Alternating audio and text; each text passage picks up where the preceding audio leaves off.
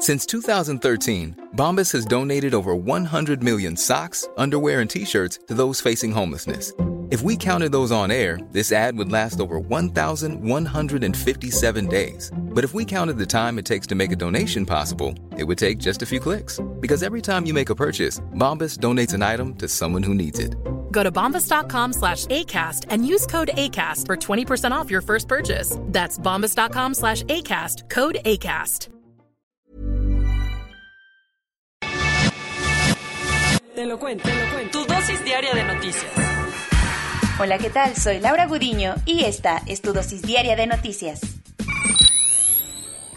Green is the new sexy. La Comisión Europea presentó su nueva propuesta para combatir la crisis climática y la prohibición de los coches a gasolina para 2035 fue el punto que se llevó los reflectores. ¿Por qué es ahora o nunca? La Comisión Europea presentó ayer Fit for 55, su propuesta para combatir la degradación ambiental y con la que busca llegar con un cuerpazo sustentable para el 2050. El programa está compuesto por 13 puntos con los que busca reducir sus emisiones de gases de efecto invernadero en un 55% para el 2030, mientras que para el 2050 está comprometida a llegar a la neutralidad en carbono. Su propuesta más agresiva, como la crisis climática no da tregua, la Comisión estableció que para el 2035 no se podrá vender ningún coche o camioneta que use combustible en toda la Unión Europea. En otras palabras, esto implica que cualquier vehículo a gas, gasolina, diésel o híbrido estará prohibido, por lo que las grandes automotrices tendrán que ponerse las pilas si no quieren quedarse fuera de la fiesta comercial europea. Con esta batería de medidas, la presidente de la Comisión, Ursula von der Leyen, aseguró que las metas climáticas de Europa ya no son una mera aspiración política, sino una obligación legal. Pero del dicho al hecho, todavía queda un mini trecho, porque la Comisión tiene que negociar con el Parlamento Europeo y los 27 países miembros para la implementación de estas medidas. Y luego los gobiernos tendrán que cambiar sus propias legislaciones nacionales. Pero lo que es un hecho es que el cambio ya está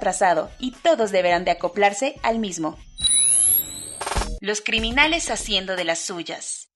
Dos hechos violentos en el país dejaron ver que en algunas zonas de México lo que impera es la ley del más fuerte. El primer caso pareciera un mal chiste, pero lamentablemente es parte de la realidad nacional. El lunes por la noche, fuerzas de seguridad de Tamaulipas detuvieron en un bar de Reynosa a José Alfredo N., alias Calamardo, presunto líder del crimen organizado en Gustavo Díaz Ordaz. Pero menos de 24 horas después, un comando armado vestido con ropa militar entró a la delegación de la Fiscalía General de Justicia en Tamaulipas sometieron a los empleados y se llevaron a Calamardo. En la huida, los delincuentes robaron varios vehículos y se enfrentaron a la policía, lo que dejó un civil armado muerto. ¿Qué onda con lo otro? El cártel Jalisco Nueva Generación sigue operando en Michoacán como si el Estado no existiera, al punto que ayer realizaron ataques simultáneos en los municipios de Jacona, Zamora, Tangamandapio y Uruapan. Los delincuentes de El Mencho bloquearon carreteras y quemaron vehículos, porque los elementos de la Secretaría de Seguridad del Estado respondieron a la agresión, a uno de los delincuentes que después fue arrestado.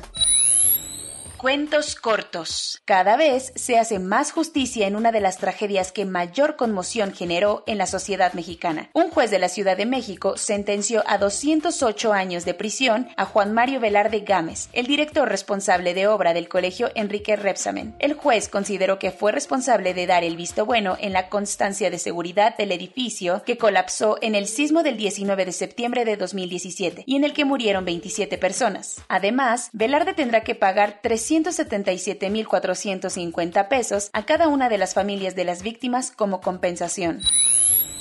El Congreso de Oaxaca sigue dando de qué hablar y otra vez para bien. Primero fue por aprobar la despenalización del aborto en el Estado y ahora porque declaró que los concursos de belleza son un tipo de violencia simbólica contra las mujeres. La iniciativa fue impulsada por la diputada Magali López de Morena y establece que no se podrán destinar recursos públicos para realizar eventos de este tipo. Con esta decisión se reforma la ley estatal de acceso de las mujeres a una vida libre de violencia para señalar que eventos como Miss Universo o Miss México promueven estereotipos sexistas taxistas. Las investigaciones sobre el asesinato del presidente Jovenel Moïse de Haití está dejando a los escritores de Criminal Minds como personas cero creativas. Resulta que la hipótesis ahora está apuntando a John Joel Joseph, un antiguo senador súper crítico al partido de Moïse y quien comparó al expresidente con el coronavirus. Pero ahí no para la lista de sospechosos porque la policía tiene en la mira a un ex trabajador del gobierno y hasta a un traficante de cocaína. Lo que es un hecho es que el magnicidio ha dejado más dudas que respuestas y la situación política del país pende de un hilo un juez de Florida aprobó la venta del terreno en el que estaba construido el complejo Champlain Towers, que colapsó hace unas semanas, ocasionando la muerte de 95 personas. Según los reportes inmobiliarios, la propiedad al pie de Miami Beach podría llegar a costar hasta unos 110 millones de dólares, dinero que sería repartido entre los familiares de las víctimas. A pesar de que esto parece una buena idea, hay sobrevivientes que no están tan convencidas, ya que quieren que se reconstruya el edificio para que puedan volver a habitarlo, mientras que otras víctimas piden que la zona se convierta en un memorial como nuevo. El Papa Francisco abandonó ayer el Policlínico Gemelli de Roma tras pasar 10 días hospitalizado para recuperarse de una cirugía de colon a la que se sometió el 4 de julio. Según los doctores de Francisco, el Papa evolucionó perfecto de la operación en la que se le extrajo parte del intestino grueso, por lo que fue dado de alta sin mayor problema. Antes de regresar a la casa de Santa Marta, donde vive en el Vaticano, el pontífice se lanzó a rezar en la Basílica de Santa María la Mayor, a la que acostumbra ir cada vez que tiene un viaje papal. Si la gastritis que te cargas no es suficiente señal de alarma, tal vez esto te haga reconsiderar echarte siete perlas negras cada vez que sales. La Agencia Internacional para la Investigación del Cáncer publicó un estudio en Lancet Oncology en el que demostraron que el consumo de bebidas alcohólicas está estrechamente ligado con el desarrollo de cáncer. De hecho, los investigadores sostienen que el chupe fue responsable de unos 740 mil tumores en el 2020, el 4% de los cánceres globales detectados el año pasado. Por esto, llamaron a los gobiernos a tomar cartas en el asunto y pedir moderación en el consumo. Corona News. En México, el número total de vacunas puestas es de 51.986.413. El número total de personas vacunadas con esquema completo es de 21.108.633. Esto representa el 23% de la población mayor a los 18 años.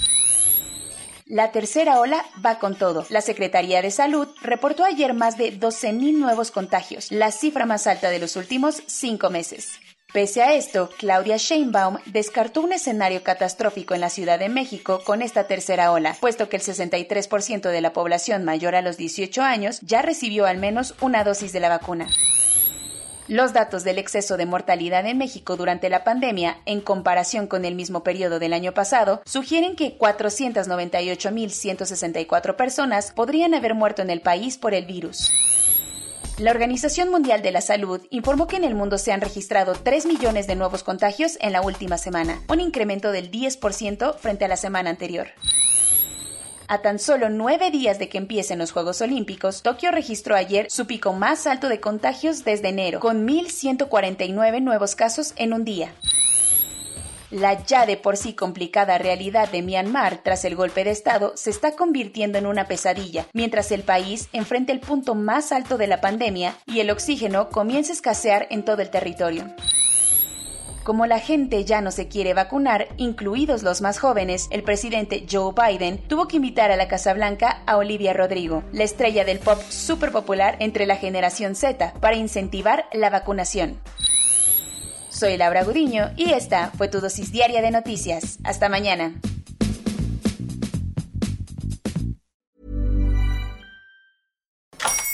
Hola, buenos días, mi pana. Buenos días, bienvenido a Sherwin Williams. ¡Ey! ¿Qué onda, compadre?